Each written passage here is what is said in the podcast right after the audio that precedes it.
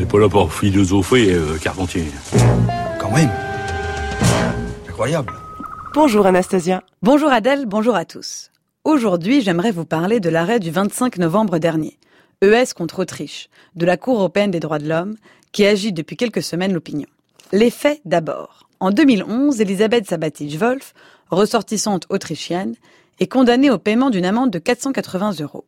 Fille de diplomate, ayant vécu et travaillé pendant plusieurs années au Moyen-Orient, elle avait critiqué en 2009, lors d'une conférence, la condition des femmes dans les pays arabo-musulmans, ainsi que la pratique du djihad en Iran et en Libye.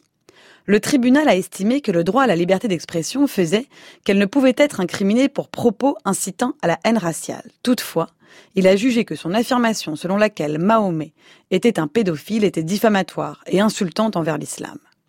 Après avoir épuisé toutes les voies de recours internes, Elisabeth Sabatic-Wolf s'est donc tournée vers la Cour européenne des droits de l'homme, arguant que la décision des autorités autrichiennes contrevenait à l'article 10 de la Convention européenne des droits de l'homme qui protège la liberté d'expression.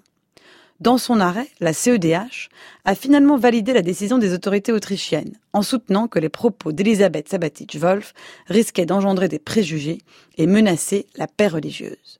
Bon nombre de journalistes ont crié au scandale en fustigeant ce qui pourrait s'apparenter effectivement à un retour du délit de blasphème. Mais où en est-on vraiment du délit de blasphème en Europe? Si l'on suit le philosophe Guy Archer, toute la difficulté tient au processus de traduction qui, dans la plupart des pays européens, a fait passer le blasphème compris comme insulte à la divinité à un blasphème compris comme offense aux croyants ou comme atteinte à l'ordre public. C'est sous cet angle d'ailleurs de la préservation de l'ordre public qu'il faut comprendre le concept de préservation de la paix religieuse défendu par la CEDH dans son arrêt. Le mot blasphème a le plus souvent disparu des législations européennes, mais le blasphème a trouvé des traductions séculières qui souvent ont permis de perpétuer sa condamnation par d'autres moyens. Une approche comparative de ces différentes législations témoigne en réalité de l'extrême polysémie du lexique pénal autour de cette question.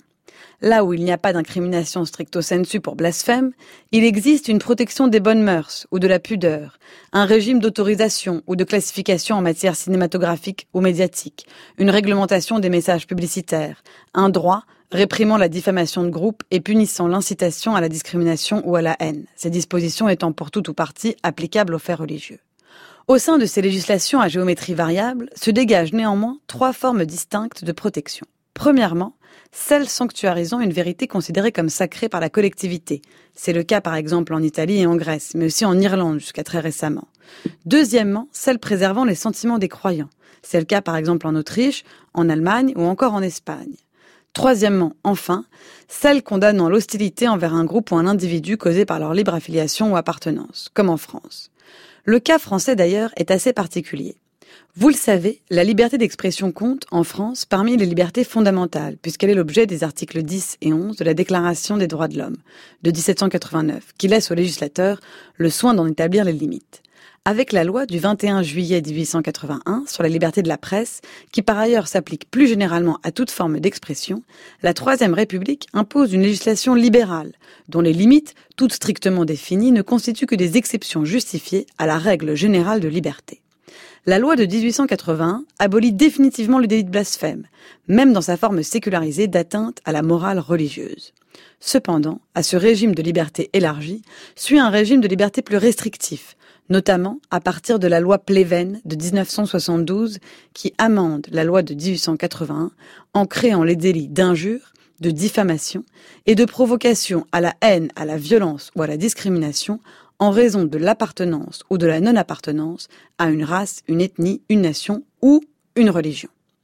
L'introduction de ces nouveaux délits a entraîné des difficultés d'interprétation, qui se sont matérialisées par des décisions de justice parfois douteuses, et une réflexion jurisprudentielle intense sur le sens à accorder à l'injure, la diffamation et la provocation en raison de l'appartenance ou de la non-appartenance à une religion. Autrement dit, la question a été de savoir si insulter une religion en soi, ou des figures et des symboles d'une religion, revenait à offenser les adeptes de cette religion.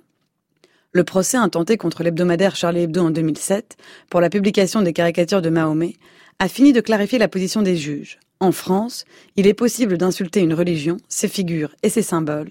Il est en revanche interdit d'insulter les adeptes d'une religion.